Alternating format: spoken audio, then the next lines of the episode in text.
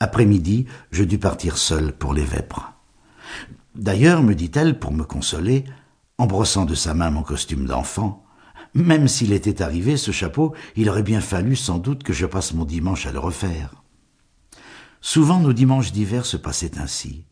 Dès le matin, mon père s'en allait au loin, sur le bord de quelque étang couvert de brume, pêcher le brochet dans une barque. Et ma mère, retirée jusqu'à la nuit dans sa chambre obscure, rafistolait d'humbles toilettes.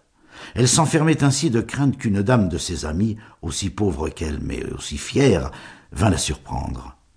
Et moi, les vêpres finies, j'attendais, en lisant dans la froide salle à manger, qu'elle ouvrit la porte pour me montrer comment ça lui allait.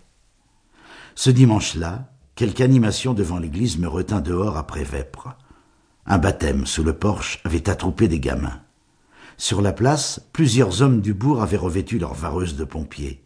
Et, les faisceaux formés, transis et battant la semelle, ils écoutaient Boujardon, le brigadier, s'embrouiller dans la théorie.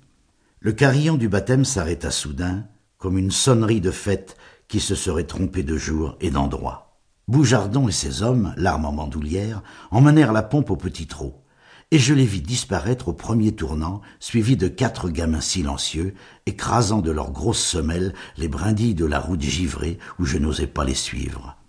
Dans le bourg, il n'y eut plus alors de vivant que le café Daniel, où j'entendais sourdement monter puis s'apaiser les discussions des buveurs.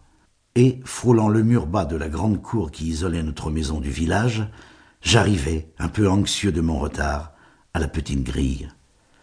Elle était entr'ouverte, et je vis aussitôt qu'il se passait quelque chose d'insolite. En effet, à la porte de la salle à manger, la plus rapprochée des cinq portes vitrées qui donnaient sur la cour, une femme aux cheveux gris, penchée, cherchait à voir au travers des rideaux. Elle était petite, coiffée d'une capote de velours noir à l'ancienne mode. Elle avait un visage maigre et fin, mais ravagé par l'inquiétude. Et je ne sais quelle appréhension, à sa vue, m'arrêta sur la première marche, devant la grille.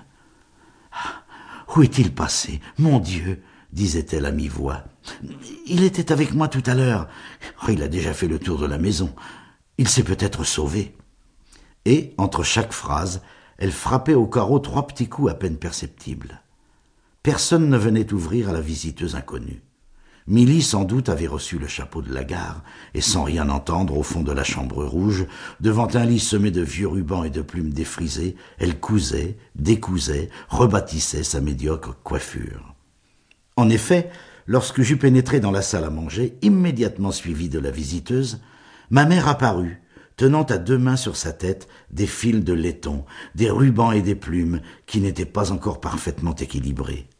Elle me sourit, de ses yeux bleus fatigués d'avoir travaillé à la chute du jour, et s'écria ah, Regarde, je t'attendais pour te montrer. Mais, apercevant cette femme assise dans le grand fauteuil au fond de la salle, elle s'arrêta, déconcertée. Bien vite, elle enleva sa coiffure, et durant toute la scène qui suivit, elle la tint contre sa poitrine, renversée comme un nid dans son bras droit replié. La femme à la capote, qui gardait entre ses genoux un parapluie et un sac de cuir, avait commencé de s'expliquer en balançant légèrement la tête et en faisant claquer sa langue comme une femme en visite. Elle avait repris tout son aplomb. Elle eut même, dès qu'elle parla de son fils, un air supérieur et mystérieux qui nous intrigua. Ils étaient venus tous les deux en voiture, de la Ferté d'Angilon, à quatorze kilomètres de Sainte-Agathe. Veuve et fort riche, à ce qu'elle nous fit comprendre, elle avait perdu le cadet de ses deux enfants, Antoine, qui était mort un soir au retour de l'école pour s'être baigné avec son frère dans un étang malsain. Elle avait décidé de mettre l'aîné, Augustin, en pension chez nous pour qu'il pût suivre le cours supérieur.